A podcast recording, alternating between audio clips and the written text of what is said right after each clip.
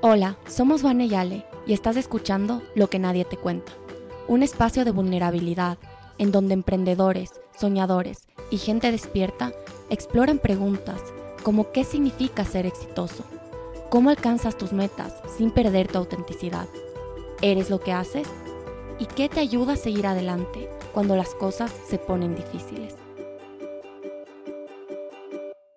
Hola con todos, somos sus hosts Ale y Vane y están escuchando Lo que nadie te cuenta.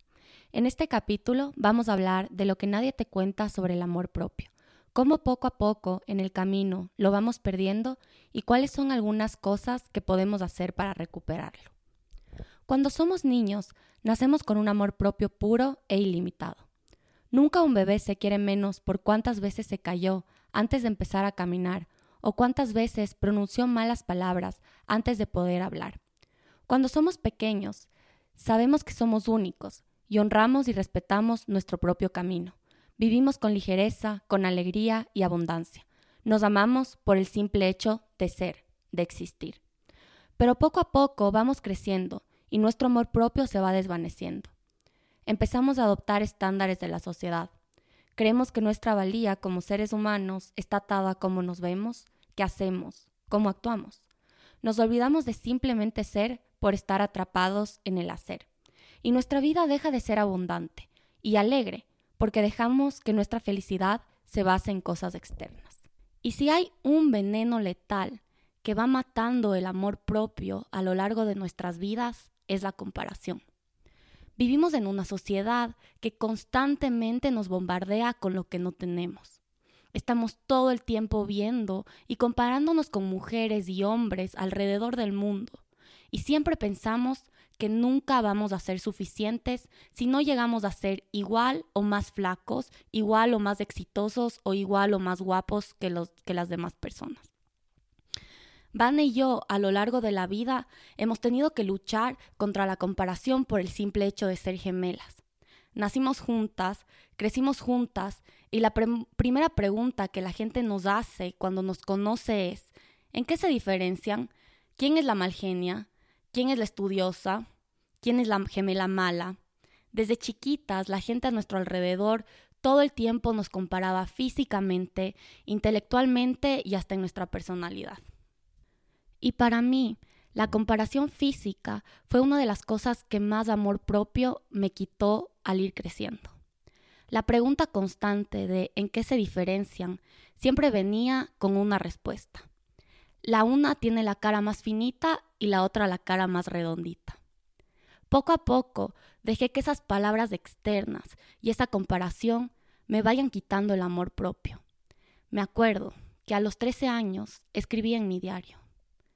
¿Cómo alguien me va a querer si tengo una hermana gemela que pesa menos que yo? A esa edad decidí adoptar una manera de ver la vida en donde el peso era algo central y lo más importante. Esta creencia me causó mucho sufrimiento por muchísimos años. Le di el poder absoluto de mi felicidad a una balanza. Mi amor propio dependía completamente de un número cambiante y fluctuante cuando en realidad el amor propio debe ser estable y a lo largo de la vida. Si pudiera hablar con esa Ale de ese entonces, esa Ale de 13 años, y evitarle tanto sufrimiento en el camino, le diría que ya como es, es perfecta, que no necesita cambiar nada para sentirse amada, que no vale por un número en la balanza ni por cómo se ve externamente, sino que vale por su capacidad de soñar, de crear, su capacidad de emprender con propósito y sobre todo su capacidad de amar. Y la comparación no solo es física, sino que viene camuflada en muchas formas que son difíciles de detectar. Ale y yo pasamos muchos años comparándonos sin darnos cuenta. Y les vamos a contar los logros más importantes desde hace algunos años desde un punto de vista que no hemos contado. Siempre fue nuestro sueño ir a estudiar en una universidad en Estados Unidos pero como no habíamos conocido a nadie de nuestra ciudad que lo haya hecho, se sentía tan lejano y como una montaña rusa. Pero nos pusimos a estudiar y trabajar y finalmente logramos entrar con una beca a una universidad en Boston. En el verano del 2016 fuimos aceptadas a un programa que era reservado solo para cursos mayores, y en este programa pudimos ir a trabajar por un mes y medio a India para aprender sobre las mejores empresas sociales. Ale y yo quedamos enamoradas de este concepto de emprendimiento social y de aquí vino todo nuestro amor por querer dar este concepto a nuestro país. Es por eso que en el 2017 creamos la primera conferencia de Awake, una conferencia a la que pensábamos que iban a asistir 50 personas y terminó siendo una conferencia de 800 personas, que era el teatro más grande de nuestra ciudad. Y pudimos realizar esta conferencia por dos años consecutivos. En el 2017 Tuvimos nuestra primera experiencia laboral en Estados Unidos. Ale se fue a trabajar en San Francisco, sola, por primera vez en su vida, a una de las empresas más importantes de emprendimiento social que se llama Kiva. Y yo me fui a trabajar en Nueva York a una empresa de tecnología. Me moría de miedo también porque nunca en mi vida había vendido un software o algo relacionado a tecnología. Pero nos fue súper bien y nos demostramos que podíamos estar y aprender en cualquier parte del mundo. En el 2019 realizamos el primer evento en Medellín, Colombia, gracias a dos gemelas de Medellín que se hicieron nuestras socias e hicieron el evento posible. Este evento también fue un éxito, a pesar de que el mercado de Medellín tenía una competencia súper grande de este tipo de conferencias. En el 2018 nos invitaron a dar nuestro primer TED Talk en Cuenca, llamado Tres Pasos para Despertar, en el que Al y yo por primera vez contamos cuál fue el proceso interno que nos llevó a empezar a Wake y cuáles fueron esas motivaciones por las que hicimos todo. Al y yo habíamos crecido escuchando a todos estos speakers de TED y pensando, wow, algún día, algún día lo vamos a hacer. Y ese día llegó mucho antes de lo que pensábamos. En el 2018 ganamos una inversión de Facebook entre más de 6.000 aplicantes y fuimos los únicos de Ecuador. Facebook nos financió por un año dos proyectos. El primero, poder ir a provincias más remotas de Ecuador, donde hay muchísimo talento, pero no tantas oportunidades, para poder dar conferencias ahí. Fuimos a Tulcán, el sur de Quito y Ibarra. Y fue una experiencia que nos llenó el alma. Y el segundo proyecto fue que nos permitió desarrollar unos cursos en línea para emprendedores de impacto que tienen una idea pero no saben por dónde empezar. En el verano del 2018 nos graduamos de dos carreras y nos graduamos con los mejores honores. Justo antes de graduarnos, nos llamaron y nos contrataron para dirigir un programa para emprendedores desde New York que estaba en más de 50 países. Y es así como terminamos viviendo en Nueva York y es cuando les contamos toda nuestra historia en el anterior capítulo. Y en abril del 2019 nos invitaron a hablar en un panel sobre Community Entrepreneurship en School World Forum, que es la conferencia más importante para emprendedores sociales en Oxford. Una de nuestras metas más grandes como emprendedoras sociales era ir algún día a esa conferencia, pero nunca nos imaginamos que íbamos a terminar siendo panelistas y compartiendo nuestra experiencia. Y la última meta del 2020 y uno de los logros más importantes fue la decisión de poner nuestra salud mental y amor propio como prioridad. Ahora les podemos contar estos logros con mucho orgullo, pero por muchos años, Van y yo no fuimos capaces de reconocer estas metas por la comparación. Por ejemplo, cuando entramos a la universidad en Estados Unidos, después de mucho trabajo, llegamos allá y vimos que a mucha gente que tal vez fue a colegios internacionales no les costó tanto como a nosotros y desvalorizamos nuestros logros. Y este patrón se repetía y lo volvíamos a hacer una y otra vez con cada paso que dábamos. La constante comparación poco a poco nos fue quitando luz y paz interior. Y después de tocar fondo, nos dimos cuenta que la única manera de llenar ese vacío era cultivando el amor propio. Porque el amor propio te deja saber que tu camino es único, que tus logros son tuyos y los tienes que honrar y respetar por el esfuerzo que pusiste, por tu compromiso con tus metas. El amor propio te deja aprender a celebrarte cada paso y no dejar que la comparación te quite la alegría del momento. Por eso este episodio es súper importante para Van y para mí, porque vimos de primera mano el efecto transformador que cultivar amor propio ha tenido en nuestras vidas. Y el día de hoy les queremos compartir herramientas y cosas que nos han ayudado para poder incrementar ese amor. La primera es la autocompasión. Tienes que saber que cada vez que no estés a tu 100% está bien. Todos tenemos momentos buenos y momentos malos. Y es tan importante las palabras que nos decimos en esos momentos en los que no estamos pasando por cosas buenas que las palabras que nos decimos cuando estamos haciendo las cosas bien. Es demasiado importante tener esa autocompasión con nosotras mismas y todo el tiempo y todos los días tenernos paciencia y celebrar los logros que vamos cumpliendo. La segunda es pedir ayuda. Muchas de las cosas que más nos traban están muy arraigadas en nuestro interior y es muy difícil darnos cuenta de cómo estas cosas influencian nuestro día a día. Por eso, ir a un psicólogo, a un terapeuta y hasta tener conversaciones con tus familiares y seres queridos te ayuda a entender muchas cosas que tú tomaste como verdad desde pequeño y que están haciendo que no puedas brillar a tu máximo potencial. La tercera es alinear la mente, el cuerpo y el corazón.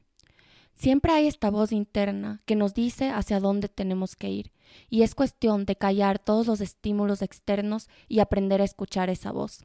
Esto lo puedes lograr a través de la meditación, caminos en la naturaleza, cualquier cosa que te dé espacio para sentarte con tu ser y para estar con tu ser. Y estas cosas es súper importante para alinearlas, tomar una acción coherente. En mi caso, al trabajar en New York siempre tenía esta voz que me decía que tengo que regresar. Y hasta que no tomé una acción coherente, dejé ese trabajo y regresé a mi país, mi amor propio estaba en su punto más bajo, porque mis acciones no estaban alineadas con lo que en verdad quería hacer.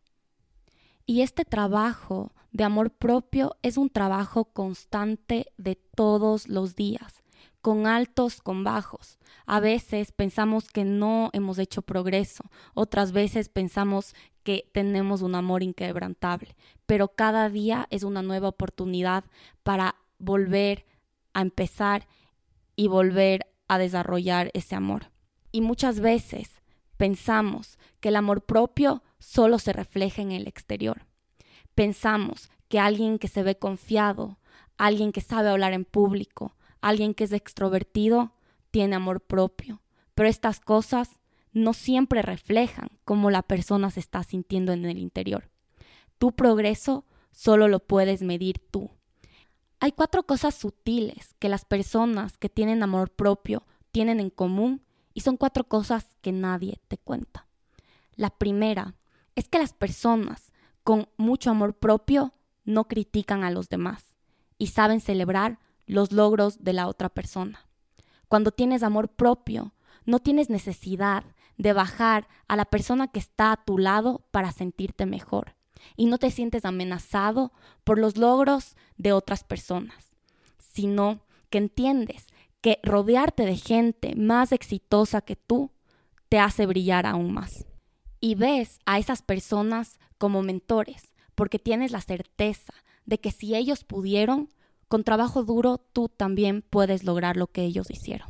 La segunda cosa que estas personas tienen en común es que logran callar esa voz de la autocrítica. Y esto me hace pensar en una pregunta que una amiga que psicóloga puso, que decía, si tu pareja o tu amiga te habla todos los días como tú te hablas, ¿cuánto tiempo durarías con esa persona? En mi caso, yo me di cuenta que no me estaba hablando bien, que todo el tiempo decía que no era suficiente, que necesitaba lograr algo para que los demás me quieran. Y poco a poco me fui dando cuenta que esa voz no era yo a mí me ayudó mucho ponerle un nombre, se llama Ramona, y cada vez que Ramona toca la puerta para decirme que no soy suficiente, que no puedo y que tengo que hacer más, simplemente la invito a pasar, dejo que se siente, que diga todo lo que tiene que decir y luego que se vaya. De esa manera no creo resistencia y tampoco me identifico con esa voz que todo el tiempo está ahí diciéndome que necesito hacer algo más. La tercera cosa que tienen todas las personas con mucho amor propio en común es que pueden ser vulnerables sin sentirse débiles. Y esto es algo que a Vane y a mí nos costó mucho aprender.